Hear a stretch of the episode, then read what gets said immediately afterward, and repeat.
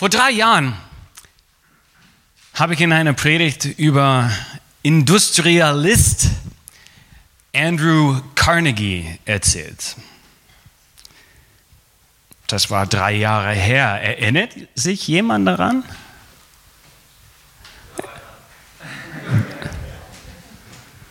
Ja, yeah. einige waren nicht, noch nicht dabei, einige waren noch nicht bei uns zu diesem Zeitpunkt. Und oh, letztendlich ist er fasziniert mich so. Dann mag ich nochmal. Der war Sohn eines Webers in Schottland geboren, 1835. Kannst du überlegen, Weber 1835 es wird nicht lange dauern, bevor dein Beruf ziemlich überflüssig ist, weil Maschinen das alle unter, äh, übernehmen.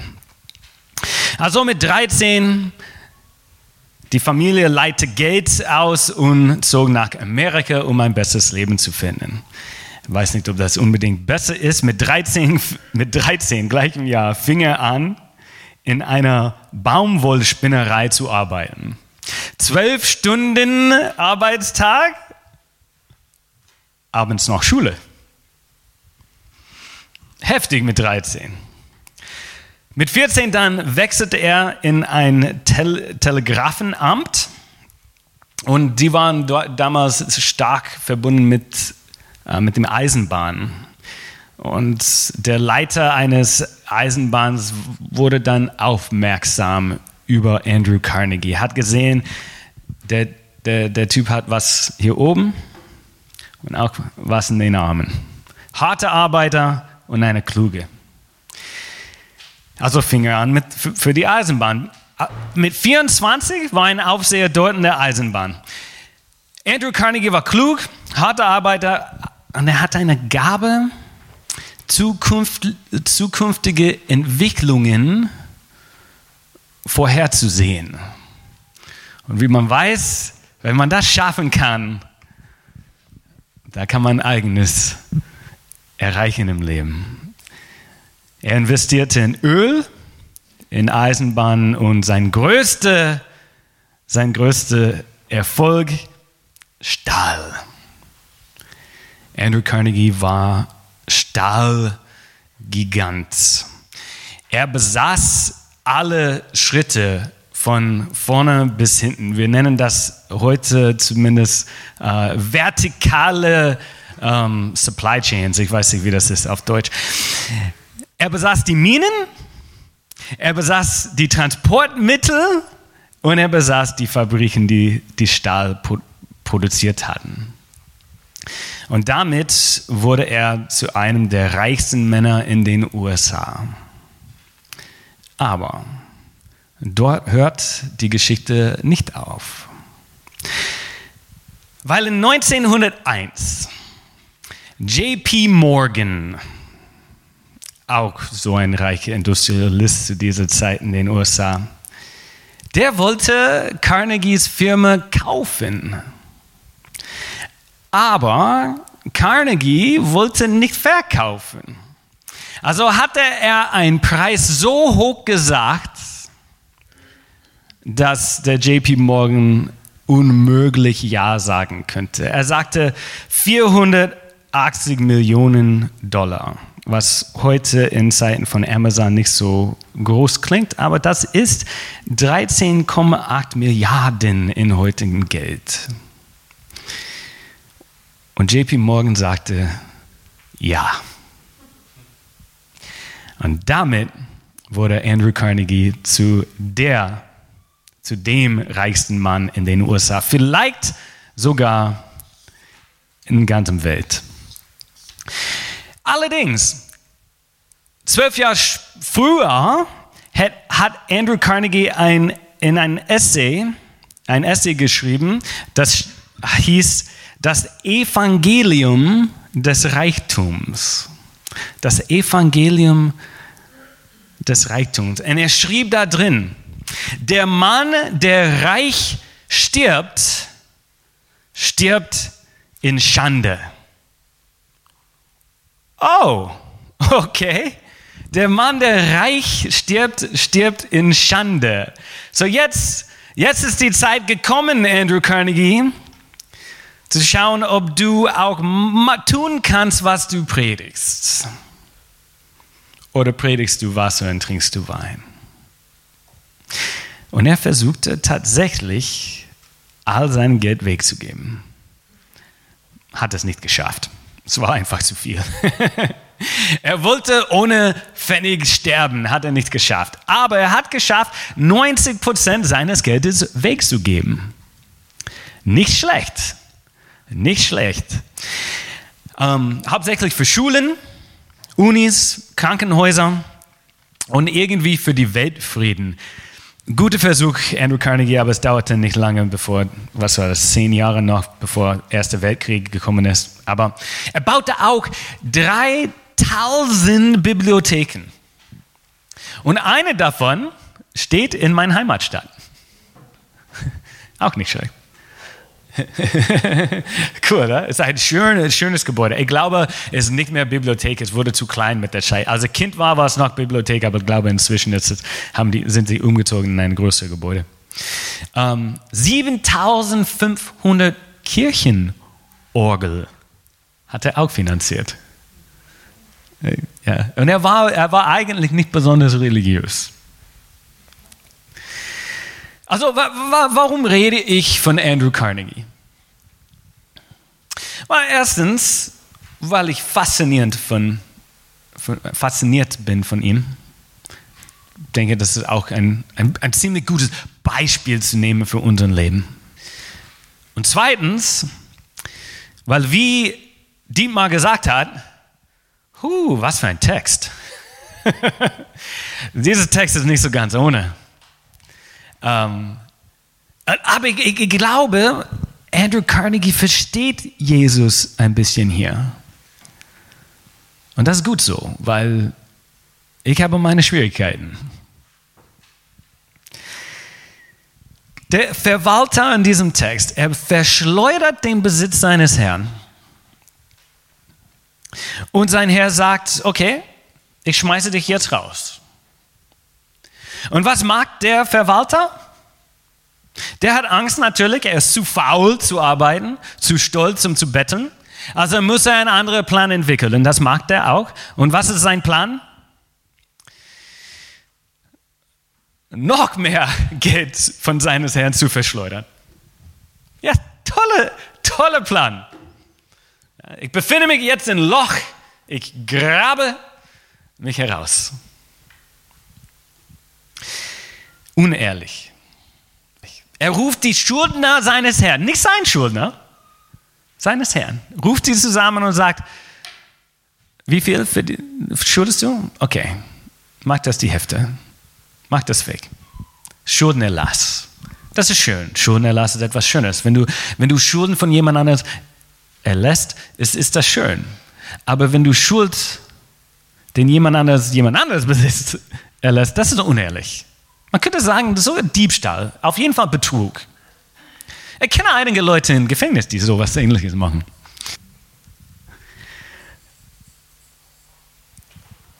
Und was mag sein Herr? Es steht hier, den ungerechten Verwalter, weil er klug gehandelt hatte.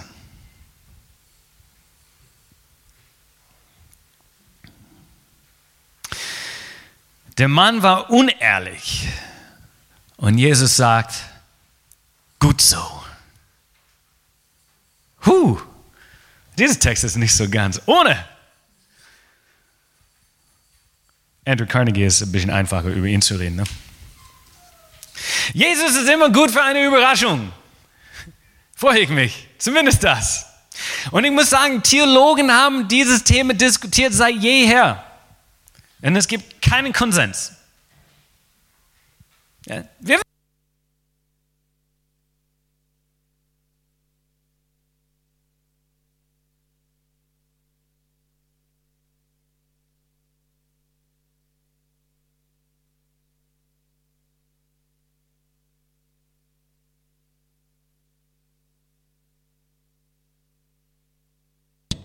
Meinst du, ist es Zeit, dann aufhören zu reden, oder?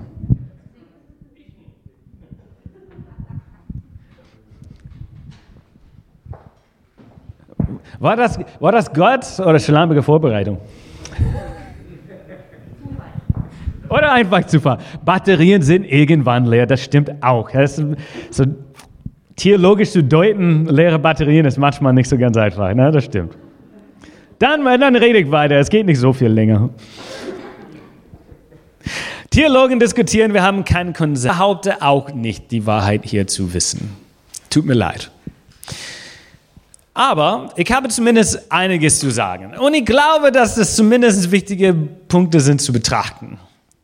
Und das hat natürlich mit Menschen und mit Geld zu tun. Denn Geld ist so ein Thema. Ne? Jesus, es war so ein Thema bei Jesus, besonders in Lukas Evangelium, falls du vergessen hast, wir sind im Lukas Evangelium. In Lukas Evangelium ist besonders merkwürdig mit Geld. Es gibt ein paar Geschichten, die nur in Lukas Evangelium vorkommen. Zum Beispiel der reiche Kornbauer. Oder ähm, der, der reiche Mann und Lazarus, wo die beiden sterben und der eine, der Arme ist oben und der, der Reiche unten. Jesus ist nicht unbedingt gegen, aber er ist sehr misstrauisch. Und auch richtig so, ne? Geld macht uns egoistisch, macht uns selbstsüchtig. Wir können Geld dienen, wo uns unser Leben geht darum, Geld zu bekommen, möglicherweise auch auszuschenken.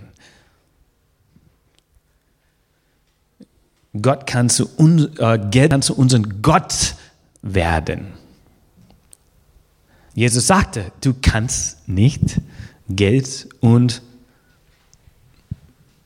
äh, Gott und eigentlich, er sagt das anders. Du kannst nicht Gott und Mammon dienen, also nicht Gott und Reichtum. Das sind zwei verschiedene Herren. Du musst entscheiden, entweder der eine oder das andere. Geld für sich, Geld für sich ist weder gut noch schlecht. Du, du kannst eigentlich für Geld kein, kein moralisches äh, Etikett dran kleben. Ja, mein mein, mein, mein 100-Euro-Schein ist weder gut noch schlecht. Es hat keinen moralischen Wert. Die Frage ist, was wir damit machen.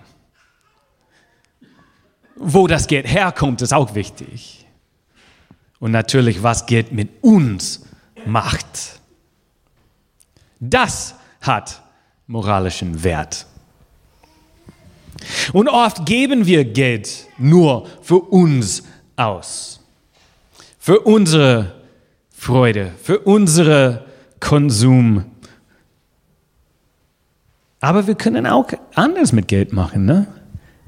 Man kann Gutes mit Geld machen. Man kann die Welt besser machen mit Geld. Ja, das Geld für sich ist weder gut noch schlecht, aber wir können etwas Gutes damit machen. Ein bisschen wie Andrew Carnegie. Ein bessere Welt hinterlassen. Wenn wir in diese Geschichte schauen, die Schuldner, ihre Schulden waren besonders hoch übrigens. Äh, es steht hier einige Fässer Öl oder irgendwas. Das ist umgerechnet 3000 Liter, Liter Öl. Äh, damals war Öl sehr kostbar auch. Und das ist eine ordentliche Menge. Die Weizen ist auch noch krasser.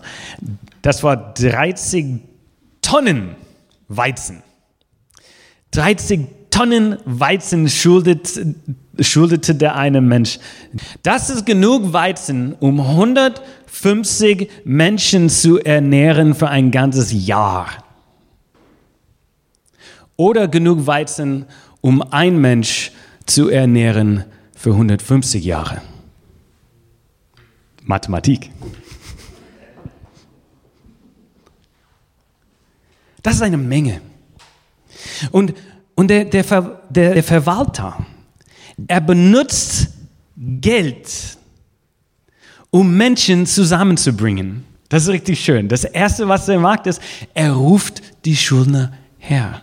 Er nutzt Geld, um Menschen zusammenzubringen, anstatt Menschen zu trennen. Wichtiger Aspekt. Ja. Die Spalte zwischen Reich und Arm in unserer Welt wird nur größer und größer und größer. Aber der Verwalter hier bringt Menschen zusammen. Er macht ihr Leben leichter und besser. Er stärkt damit Gesellschaft.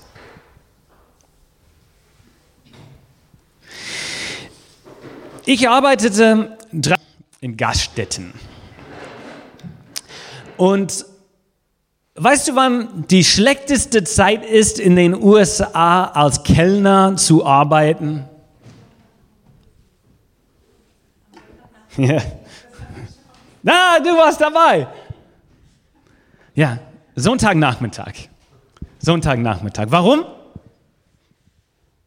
Weil Kirchgänger sind erstens nicht leichte Kunden und die geben wenig Trinkgeld. Wir sind bekannt dafür. Das ist nicht irgendwas, was, was, was man nur in, in, in Kopf ausdenkt. Wenn man als Kellner arbeitet in den USA, ist ganz klar. Ist ganz klar. Alle Kellner wissen das. Das ist ein tolles tolle Zeugnis für Christus, oder? Eigentlich sollen wir bekannt sein als die Großzügige der Welt. Nicht für unser Geiz. Und Jesus sagt in dieser Geschichte, ja, wofür ist Geld überhaupt da? Wofür ist es da?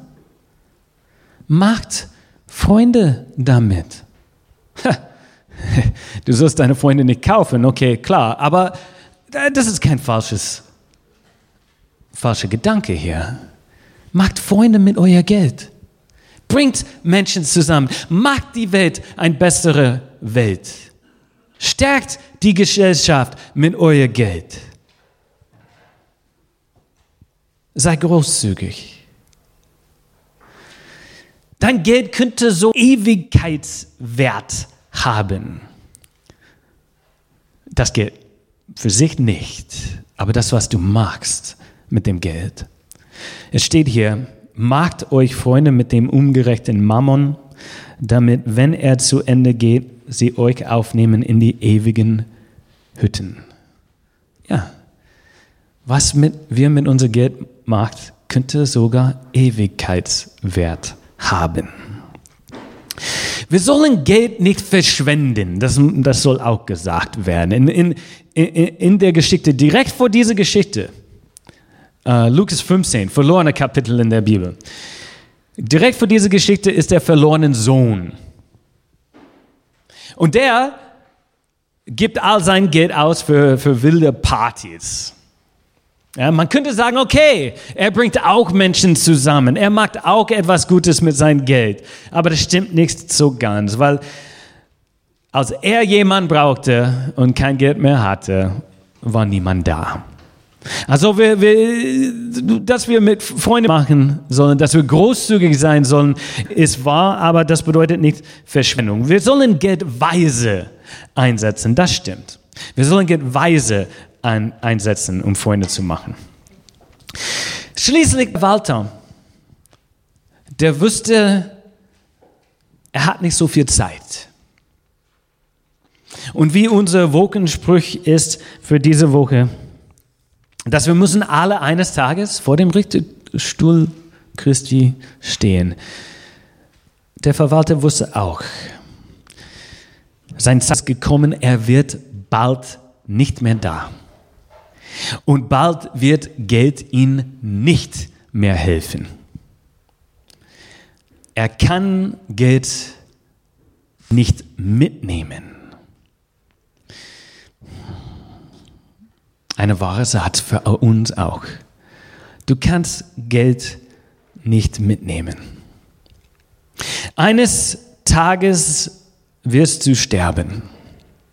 Und manchmal habe ich ein Gefühl in unserer Gesellschaft, wir, wir spielen ein Spiel. Und dieses Spiel heißt, wer stirbt mit, die meisten, mit den meisten Spielzeugen, der hat gewonnen. Aber du kannst nichts mitnehmen.